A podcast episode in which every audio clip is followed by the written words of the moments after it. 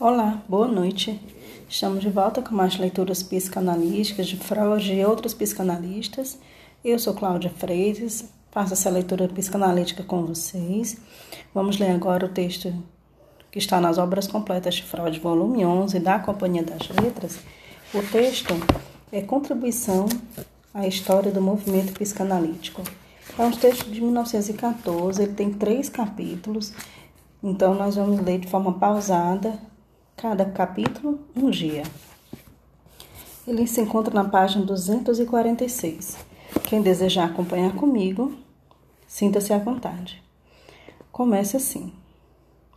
Se nestas palavras ofereço uma contribuição à história do movimento psicanalítico, ninguém deve se admirar do seu caráter subjetivo e do papel que nela cabe à minha pessoa, pois a psicanálise é criação minha por dez anos eu fui o único indivíduo que dela se ocupou, e foi sobre mim que recaiu em forma de crítica toda a irritação provocada por seu aparecimento. Penso ter o direito de sustentar que ainda hoje, quando há muito não sou o único analista, ninguém pode mais do que eu saber o que é psicanálise, como ela se distingue de outras maneiras de estudar o inconsciente e o que merece ter o nome ou deveria receber outra designação. Ao assim repudiar o que me parece uma ousada usurpação, também informo indiferentemente os nossos leitores sobre os acontecimentos que levaram às mudanças na direção e apresentação desse anuário. Em 1909, quando pela primeira vez me foi dado falar publicamente da psicanálise na cátedra de uma universidade americana, declarei, tocada pela importância daquele momento, para o meu trabalho não ter sido eu que havia dado origem à psicanálise. Esse mérito teria sido de outro, de Joseph Brauer, no tempo em que eu era estudante, me achava ocupado com os exames finais, entre 1880 e 1882.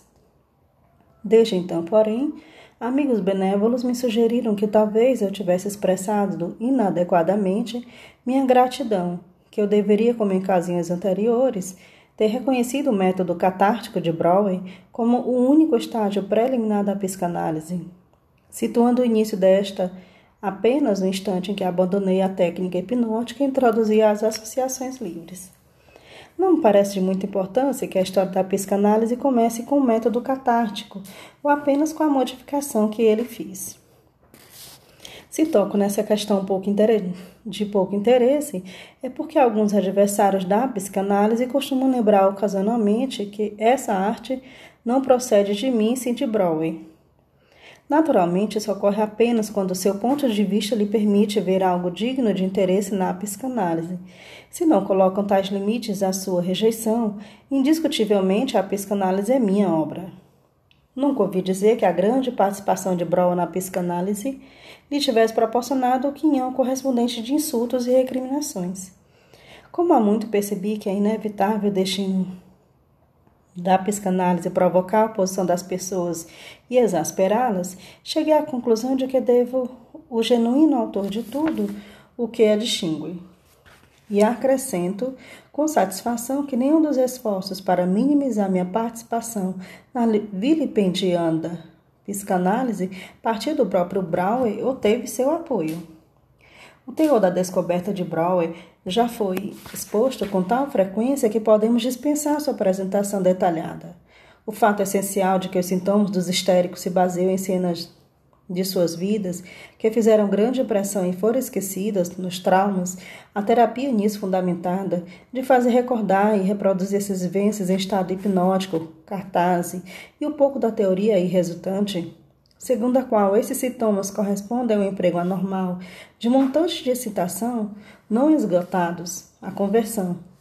Em seu capítulo teórico dos estudos sobre a histeria de 1895, Brown inclui meu nome entre parênteses toda vez que tem que referir à conversão, como se essa primeira tentativa de explicação teórica fosse minha propriedade intelectual. Creio que essa atribuição diz respeito apenas à designação. A paz que a concepção nos, nos veio ao mesmo tempo e conjuntamente. Sabe-se também que Brown, após a primeira experiência, deixou de lado o tratamento catártico por muitos anos e retornou apenas depois que eu, tendo retornado de um estágio com Charcot, o incitei a isso. Ele era internista bastante solicitado por uma extensa clientela. Eu me tornara médico tanto a contragosto, mas naquele tempo tinha forte motivo para querer ajudar os doentes nervosos ou ao mesmo tempo compreender algo dos seus estados. Eu havia confiado na terapia física e estava perplexo com as decepções que a eletroterapia de W. Erby tão pródiga em conselhos e indicações me levava a experimentar. Se naquele tempo não cheguei por minha conta ao juízo, depois de estabelecida por Moebius, de que os êxitos do tratamento elétrico são efeitos da sugestão, certamente isso me deveu à ausência dos êxitos esperados. Um substituto satisfatório para a malograda terapia elétrica parecia oferecer então o tratamento por sugestão em hipnose profunda de que tomei conhecimento pelas impressionantes demonstrações de Liber, Libel e Ben Hay. Mas a investigação do paciente, a hipnose, que eu conhecia através de Brower, era bem mais atraente, reunindo o modo de operação automático e satisfação da curiosidade do saber, do que as monótonas e imperiosas proibições de tratamentos por sugestão que alheiam toda a pesquisa. Foi-nos apresentada recentemente como uma das novas conquistas da psicanálise a demonstração de situar em primeiro plano o conflito atual e aquilo que ocasiona a doença. Isso é exatamente o que Brown e eu fizemos no início de nosso tratamento como procedimento catártico. Nós dirigimos a atenção do enfermo para a cena traumática em que aparecer o sintoma, e nela procurávamos desvelar o, o conflito psíquico e liberar o afeto suprimido. Assim fazendo, descobrimos o, cara, o fato característico dos processos psíquicos nas neuroses, que depois chamei de regressão. A associação do doente ligava a cena que pretendíamos esclarecer a vivência bem anteriores e obrigava a análise que devia corrigir o presente a ocupar-se do passado. Essa regressão levou cada vez mais para trás. Primeiro parecia ir normalmente até por verdade. Depois, insucessos lacunas do entendimento atraíram o labor analítico para os anos remotos da infância, até então inacessíveis a toda pesquisa. Tal direção regressiva tornou-se um importante traço da psicanálise. Verificou-se que a análise não pode esclarecer nada atual senão referindo ao passado, que toda vivência patológica pressupõe a uma bem anterior, que, embora ela mesma não patogênica, empresta ao acontecimento posterior sua qualidade patogênica. Mas a tentação de, de se ater ao motivo atual conhecido era tão grande que ainda em análises posteriores cedia ela. No tratamento da paciente que denominei Dora, em 1899, eu tinha conhecimento da cena que havia ocasionado a irrupção da doença atual. Inúmeras vezes me esforcei a levar em análise essa vivência, sem que minha exortação direta produzisse algo mais que a descrição pobre e incompleta. Somente após um longo rodeio, que conduziu pela mais remota infâmia, infância da paciente, sobreveio um sonho, em cuja análise foram recordados menores até estão esquecidos na cena, o que possibilitou o entendimento e a solução do conflito atual. Pode-se ver nesse exemplo como é enganadora a demonstração mencionada, o quanto de regressão científica se expressa na recomendada negligência da regressão da técnica analítica. A primeira diferença entre mim e Brower apareceu numa questão atinente ao mecanismo psíquico da histeria. Ele dava preferência a uma teoria ainda fisiológica, digamos. Pretendia explicar a cisão psíquica dos histéricos mediante a ausência de comunicação entre diversos estados mentais, ou dizíamos então estados de consciência. E assim criou a teoria dos estados hipnoides, cujos produtos penetrariam na consciência desperta como corpos estranhos não assimilados.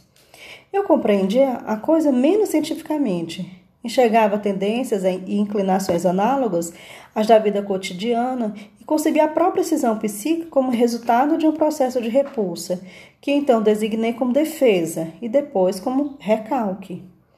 Fiz uma breve tentativa de deixar os dois mecanismos coexistirem, mas como a experiência me mostrava sempre o mesmo, apenas um, logo a minha teoria de defesa se contrapunha à teoria hipnose de Brower.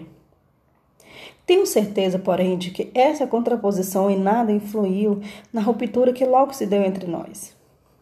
Essa teve causas mais profundas, mas sobreveu de modo que inicialmente não a compreendi, somente mais tarde, após toda espécie de bons indícios, cheguei a explicá-la. Recorde-se que Brown havia dito acerca de sua famosa primeira paciente que nela o elemento sexual era surpreendentemente pouco desenvolvido e jamais contribuíra para o seu abundante quadro clínico. Sempre me admirei que os críticos não a pusessem mais frequentemente. Essa declaração de Brown é a minha afirmação da etiologia sexual das neuroses e até hoje não sei se devo enxergar nisso uma prova de sua descrição ou do seu descuido. Quem lê novamente esse caso clínico à luz da experiência adquirida nos últimos 20 anos não deixará de compreender o simbolismo das cobras, da rigidez, da paralisia do braço. E considerando ainda a situação de a jovem estar à cabeceira do pai doente, adivinhará facilmente a verdadeira interpretação de tais sintomas. Seu julgamento sobre o papel da sexualidade na vida psíquica da moça ficará bem distante daquele do médico. Para a recuperação da doente, Brower tinha à disposição um vínculo sugestivo mais intenso, que pode justamente nos servir como modelo que, do que hoje denominamos de transferência. Ora, tenho boas razões para supor que, após a eliminação de todos os sintomas, Brower inevitavelmente descobriu novos, por novos indícios a motivação sexual dessa transferência, mas escapou-lhe a natureza universal desse inesperado fenômeno, de modo que nesse ponto, como que atingimos por um outro evento, um acontecimento impróprio, ele interrompeu a investigação. Ele não me comunicou isso diretamente, mas às diversas ocasiões forneceu elementos suficientes para justificar essa reconstrução.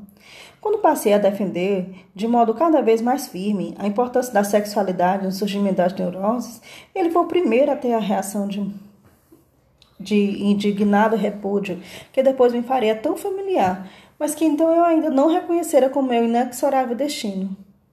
O fato de em todo o tratamento de neurose instaurar-se a transferência, de modo cruelmente sexual, afetuosa ou hostil, embora não desejada ou provocada por nenhuma das partes, sempre me pareceu a mais inabalável prova de que as forças motrizes da neurose têm origem na vida sexual. Esse argumento ainda está longe de ser devidamente apreciado. Se fosse a investigação, não teria escolha. Para minha própria convicção, ele permaneceu decisivo, ao lado e além dos resultados específicos do trabalho analítico. Um consolo para a péssima acolhida que minha defesa da etiologia sexual das neuroses teve, inclusive em meu ciclo de amizades, logo se criou um vácuo em torno da minha pessoa. Era a reflexão de que eu havia assumido a luta por uma ideia nova e original, um dia, porém, vieram-me algumas lembranças que perturbaram tal satisfação e, em troca, permitiram-me um bom vislumbre do processo de nossa atividade criadora e da natureza de nosso saber. A ideia pelo qual me fizeram responsável não havia se originado em mim absolutamente. Ela me fora passada por três homens cuja opinião contava com meu profundo respeito. Por Breuer mesmo, por Charcot e pelo ginecologista de nossa universidade, Schorobach, talvez o mais notável dos médicos de Viena. Todos os três me haviam transmitido uma percepção que, a rigor, eles próprios não tinham. Dois deles negaram sua contribuição. Quando posteriormente lhe recordei isso, o terceiro, o mestre Charcot, provavelmente teria feito o mesmo, se eu tivesse podido revê-lo. Mas essas comunicações idênticas que eu recebera sem compreender dormitaram em mim durante anos, até que um dia despertaram como um conhecimento aparentemente original. Certa vez, quando era um jovem médico de hospital, eu acompanhava Brown na caminhada bem pelo centro da cidade, quando se avizinhou dele um homem que desejava lhe falar urgente. Permaneci mais atrás, mais atrás, quando Bro ficou novamente só. Contou-me, em sua maneira afável e professoral, que aquele era o marido de uma paciente, que ele trazia uma novidade sobre ela. A mulher acrescentou: Comportava-se de forma tão estranha nas reuniões sociais que a tinham levado até ele para o tratamento nervoso. São sempre segredos de alcova, concluiu ele.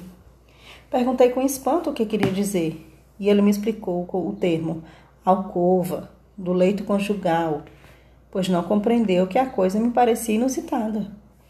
Alguns anos depois eu me achava numa das soirês de Charcot junto com o grande mestre e ele justamente contava a Browardel uma interessante história de seu trabalho clínico naquele dia. Não ouvi direito ao princípio, mas pouco a pouco a narrativa me prendeu a atenção. Tratava-se de um jovem casal que viera de longe, do Oriente. A mulher gravemente enferma, o marido impotente ou inábil. Escutei Charcot repetir: Empenhe-se, garanto que o senhor conseguirá. Bruarder, que falava mais baixo, deve ter exprimido sua admiração de que os sintomas como os da mulher se produzissem em tais circunstâncias, pois Charcot exclamou subitamente com grande vivacidade: Mas em casos como esses, é sempre coisa genital. Sempre, sempre, sempre. E, assim dizendo, cruzou as mãos sobre a barriga, ergueu rapidamente o corpo algumas vezes com vivacidade que lhe era peculiar. Lembro que, por um momento, caí num espanto quase paralisante, dizendo a mim mesmo: Bem, se ele sabe, por que, que nunca diz isso? Mas a impressão logo foi esquecida. A anatomia cerebral e a produção experimental de paralisias histéricas absorviam todo o meu interesse.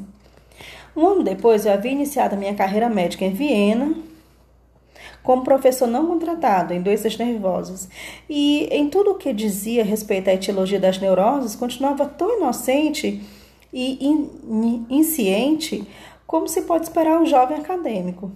Então recebi um dia a amigável solicitação de Schrobach para que fosse ver uma paciente sua que ele não podia atender por falta de tempo, em que sua nova função de professor da universidade.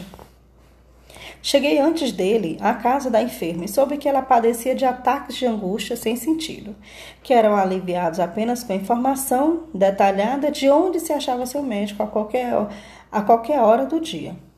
Quando apareceu, Chorobak me conduziu para o lado e revelou que a angústia da paciente se devia ao fato de, embora casada havia 18 anos, ser ainda virgo intacta.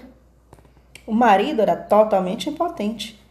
Nesses casos, apenas restava o médico encobrir o infortúnio matrimonial como sua reputação e resignar-lhe quando alguém, escolhendo, encolhendo os ombros dele, dissesse também não tem capacidade, se em tanto tempo não a curou. A única receita para tal doença, acrescentou ele, nós conhecemos bem, mas não podemos prescrever. Ela seria pênis normalis, 12 repertor. Eu jamais ouviria falar dessa receita. Quase balancei a cabeça sobre, ante o cinismo de meu benfeitor. Claro que não revelei a procedência ilustre da infame ideia para despejar sobre outros a responsabilidade sobre ela. Sei que uma coisa é expressar determinada ideia vez por outra, como observação passageira, e outra considerá-la seriamente, tomá-la ao pé da letra, conduzi-la através de todos os obstáculos, conquistar-me numa posição entre as verdades reconhecidas. É a diferença entre o leve, leve flerte e um, homem, e um honesto casamento, com todas suas obrigações e dificuldades. Em francês, pelo menos, esposar as ideias de é uma expressão de uso corrente. Entre os demais fatores que, devido ao meu trabalho, se juntaram ao método cartártico e o transmutaram na psicanálise, eu destaco a teoria da repressão, do recalque e da resistência, a introdução da sexualidade infantil e a interpretação e utilização dos sonhos para o conhecimento do inconsciente. A teoria do recalque concebi de forma independente. Sem dúvida, não sei de nenhuma influência que me tivesse levado a ela. E durante muito tempo vi essa ideia como original até que Otto Rank nos mostrou a passagem de Schopenhauer em O Mundo como Vontade e Representação, em que esse filósofo usa uma explicação para a loucura. O que ele diz sobre a recusa em aceitar algo penoso da realidade coincide tão perfeitamente com teor do meu conceito de recalque que novamente fiquei devendo à minha pouca erudição a possibilidade de fazer uma descoberta. No entanto, outros leram essa passagem e não chegaram a essa descoberta. E talvez me tivesse acontecido o mesmo se em minha juventude eu encontrasse mais gosto na leitura de autores filosóficos. Mais tarde privei-me conscientemente da elevada fruição das obras de Nietzsche, pois não queria que nenhuma ideia antecipatória me estorvasse pela elaboração das impressões psicanalíticas.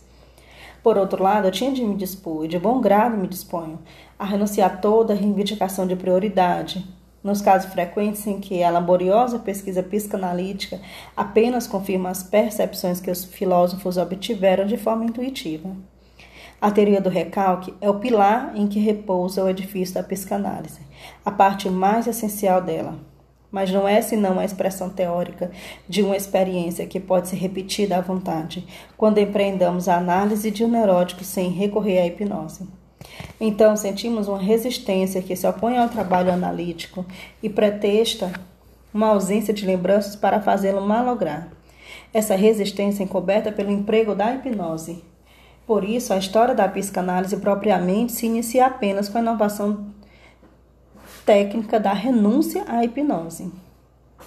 A consideração teórica do fato de essa resistência coincidir com a amnésia leva inevitavelmente à concepção da atividade psíquica inconsciente, que é própria da psicanálise, e que a distingue claramente das especulações filosóficas sobre inconsciente. Pode-se dizer, então, que a teoria psicanalítica é uma tentativa de tornar inteligíveis duas coisas notáveis e inesperadas que sucedem quando tentamos relacionar os sintomas de um neurótico às suas fontes do passado, a transferência e a resistência. Toda corrente de investigação que reconhece esses dois fatos e os veja como ponto de partida de seu trabalho pode denominar psicanálise, mesmo quando chegue resultados diferentes dos meus mas que abordar outros lados do problema, não considerando esses dois pressupostos, dificilmente escapará ao reposte da usurpação através do mimetismo, se insistir em denominar-se psicanalista. Eu me oporia energeticamente se alguém desejasse incluir a teoria do recalque da resistência entre os pressupostos da psicanálise, em vez de entre seus resultados. Existe esse pressuposto de natureza psicológica e biológica mais geral, e seria conveniente tratar deles em outro lugar. Mas a teoria do recalque é uma aquisição do trabalho psicanalítico, legitimamente obtido como extrato teórico de inumeráveis observações. A aquisição semelhante, mais de um período bem posterior, foi a colocação da sexualidade infantil, de que ainda não se falava nos primeiros anos de tateante pesquisa com a psicanálise. Primeiramente, notamos apenas que o efeito de impressões atuais tinha de ser referido a coisas passadas, mas aquele que buscava encontrou mais do que desejava. Fomos conduzidos cada vez mais para trás desse passado e, enfim, esperávamos nos deter na puberdade, na época do despertar tradicional dos impulsos sexuais. Em vão, pois as pistas nos levaram ainda mais atrás, à infância de seus primeiros anos. No caminho até lá, foi preciso superar um engano que quase se revelou fatal para a incipiente pesquisa. Sob a influência da teoria traumática da histeria relacionada a Charcot, inclinamos-nos a tomar por verdadeiros e etiologicamente significativos os relatos dos pacientes que faziam remontar seus sintomas a vivências sexuais passivas na primeira infância expressa cruelmente a sedução.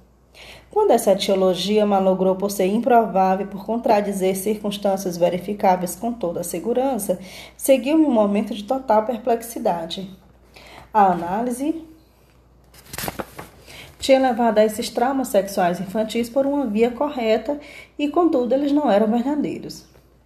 De modo que o chão da realidade não surgia sobre os pés. Eu bem teria abandonado todo o trabalho, como fizera meu estimado predecessor Brower, quando de sua descoberta indesejada. Talvez tenha persistido apenas porque não tenha mais a opção de iniciar outra coisa. Por fim veio minha reflexão de que não temos o direito de desanimar, porque fomos enganados em nossas expectativas, devendo, isto sim, revisar nossas expectativas. Seus histéricos fazem remontar seus sintomas e traumas inventados, então o fato novo é que eles fantasiam tais cenas e a realidade psíquica exige ser apreciada juntamente com a realidade prática. Logo, houve a percepção de que essas fantasias se destinavam a encobrir, adornar e situar um nível mais elevado a atividade erótica dos primeiros anos da infância. E então, por trás dessas fantasias, apareceu a vida sexual da criança em toda a sua amplitude. Com essa atividade sexual dos primeiros anos da infância, também a constituição inata pôde, enfim, ter, ter seu valor reconhecido. Disposição e experiência ligavam-se numa indissolúvel unidade etiológica, porque a disposição exacerbava expressões inteiramente banais, que de outro modo permaneceriam sem efeito, sem traumas, capazes de gerar estímulos e fixações, e porque as vivências despertavam na disposição fatores que teriam ficado adormecidos ou talvez não se desenvolvessem. A última palavra da questão da teologia traumática foi dada por Carl Abraham em 1907, ao apontar como justamente a peculiaridade da constituição sexual da criança favorece as vivências sexuais de tipo especial, ou seja, os traumas. Minhas afirmações sobre a sexualidade infantil baseavam-se no início quase exclusivamente nos achados de análise de adultos que retrocediam até o passado. Eu não tinha oportunidade de fazer observações diretas em crianças. Portanto, foi um triunfo excepcional obter, anos depois, a confirmação da maior parte do que havíamos inferido pela direta observação e análise de crianças de bem pouca idade. Um triunfo que gradualmente foi atenuado pela ponderação de que a descoberta era de tal sorte que deveríamos antes nos envergonhar de tê-la realizado. Quanto mais avançamos na observação das crianças, tanto mais evidentes se tornavam os fatos. E também tanto mais estranho quem tivesse havido tamanho empenho em ignorá-los. Tal convicção da existência e importância da sexualidade infantil só é obtida, porém, se tomamos o caminho da análise, retrocedendo dos sintomas e peculiaridades neuróticos até últimas fontes cujo descobrimento esclarece o que nele se pode esclarecer, permite modificar o que talvez se possa mudar. Compreendo que se chegue a outros resultados quando, como se fez recentemente com Jung, alguém forma primeiramente uma concepção teórica da natureza do instinto sexual e a partir dela busca entender a vida da criança.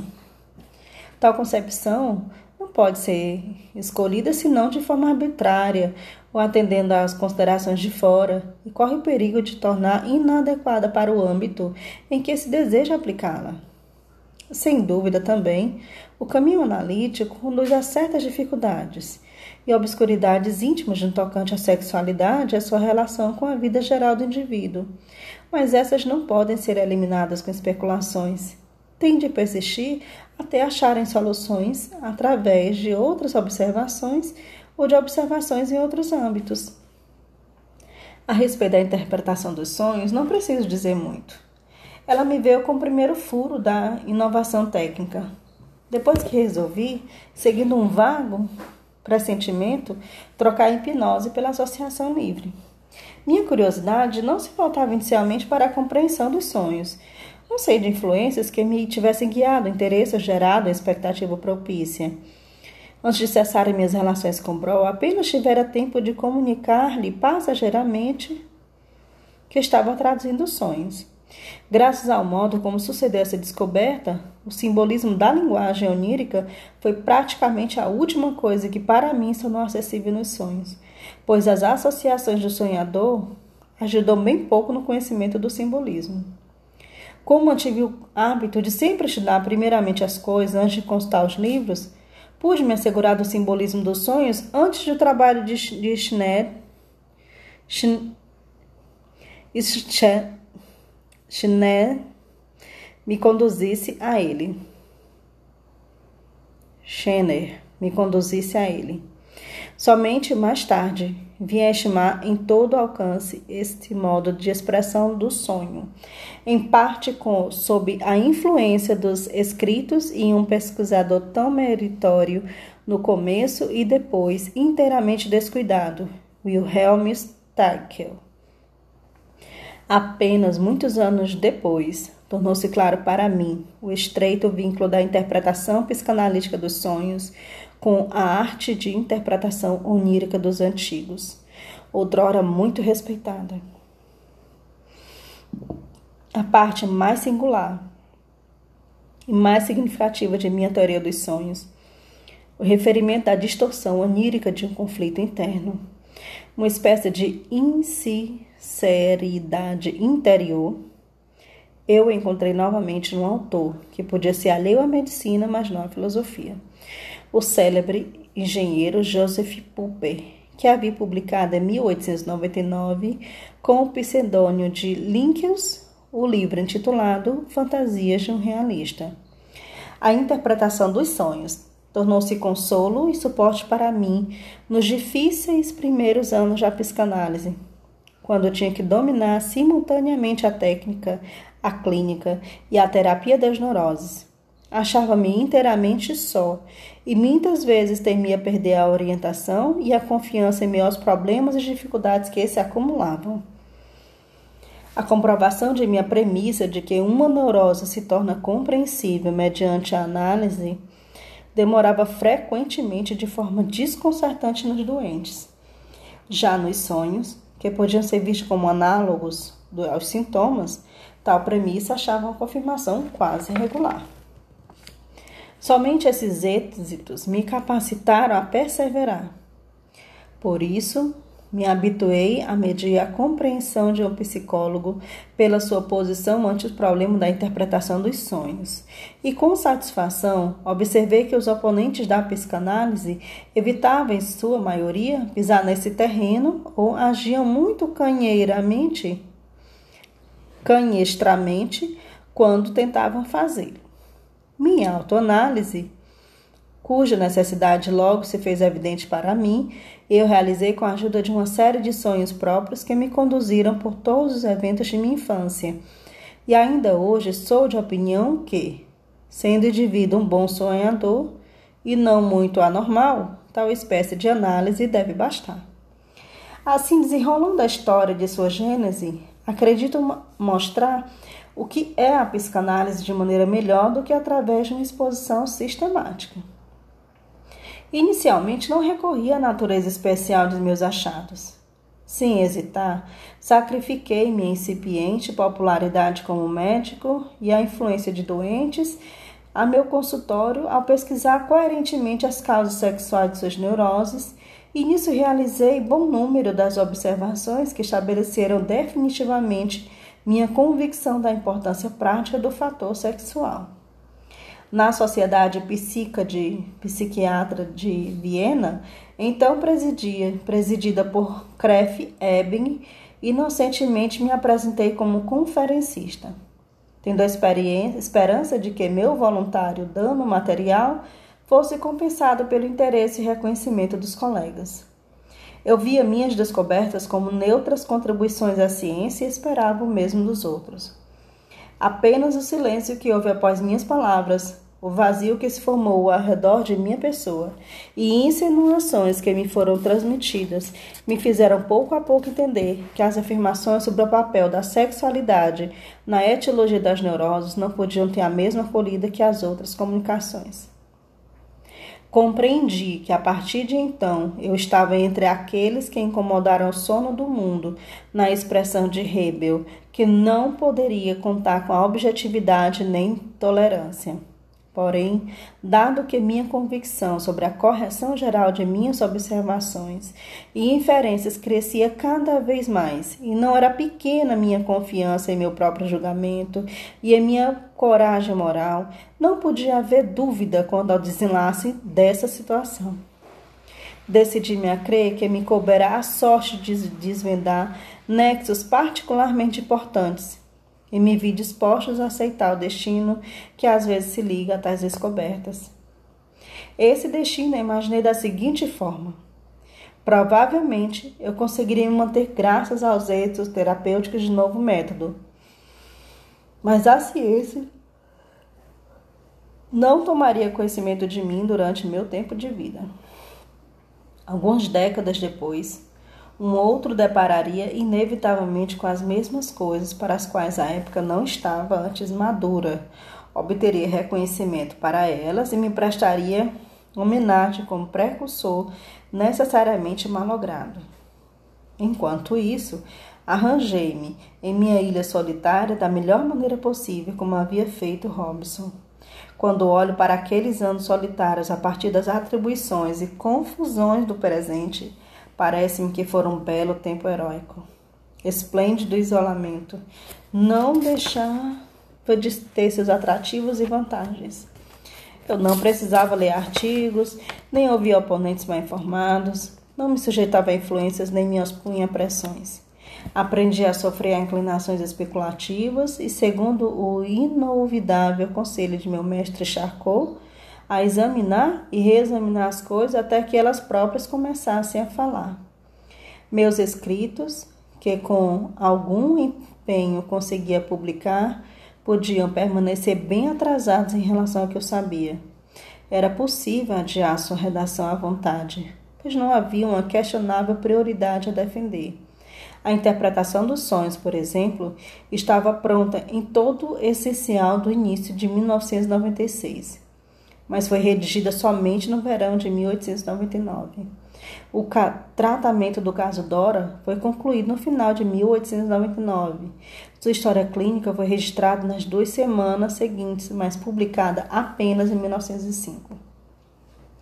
Enquanto isso, minhas publicações não eram resenhadas na literatura especializada ou quando isso ocorria excepcionalmente, eram rejeitadas com derrisória ou com passiva superioridade. Ocasionalmente, um colega fazia alguma referência a mim em um dos seus escritos de forma bastante breve e não muito lisonjeira, usando termos como intransigente, extremo ou muito peculiar. Certa vez ocorreu que um assistente da clínica de Viena em que eu dava minhas conferências universitárias me solicitou autorização para assistir a elas. Ouviu muito atentamente e nada falou. Mas após a última conferência, ofereceu-se para me acompanhar. Durante a caminhada, revelou que, com o conhecimento de seu chefe, escreveram um livro contra a minha teoria. Mas lamentava bastante que a tivesse reconhecido melhor somente por minhas conferências, senão teria escrito algo muito diferente. Havia indagado na clínica que se não deveria antes ler a interpretação dos sonhos, mas responderam-lhes que não valia a pena. Tal como então compreendia, ele comparava o edifício de minha teoria à Igreja Católica, na solidez de sua estrutura interna. No interesse de sua salvação, quero supor que nessa declaração havia um quê de reconhecimento. Mas ele acrescentou que era muito tarde para mudar algo em seu livro, pois esse já estava impresso. Esse colega também não achou necessário comunicar depois ao público sua mudança de opinião acerca da psicanálise, preferindo acompanhar seu desenvolvimento com observações jocosas, na qualidade de resenhista de uma publicação médica. Naqueles anos, o que eu tinha de suscetibilidade pessoal ficou embotado para minha vantagem. Mas fui poupado da amargura por uma circunstância que não costuma vir em auxílio dos descobridores solitários. Esses se atormentam buscando o motivo da indiferença ou rejeição de seus contemporâneos, sentindo-a como dolorosa objeção acerca de sua convicção. Tal não sucedeu comigo, pois a teoria psicanalítica me permitiu entender esse comportamento como necessária consequência da hipnose analítica, hipóteses analíticas fundamentais. Se era exato que os nexos por mim descobertos são mantidos longe da consciência dos pacientes devido a resistências afetivas internas, então essas resistências tinham de se apresentar também nos indivíduos sãos, quando confrontados com reprimido a partir de uma comunicação externa. Não era de surpreender que esses últimos justificassem com motivos intelectuais a rejeição ditada por afetos nos doentes, isso ocorria com a mesma frequência. Os argumentos aduzidos, os argumentos eram, são abundantes como as amoras.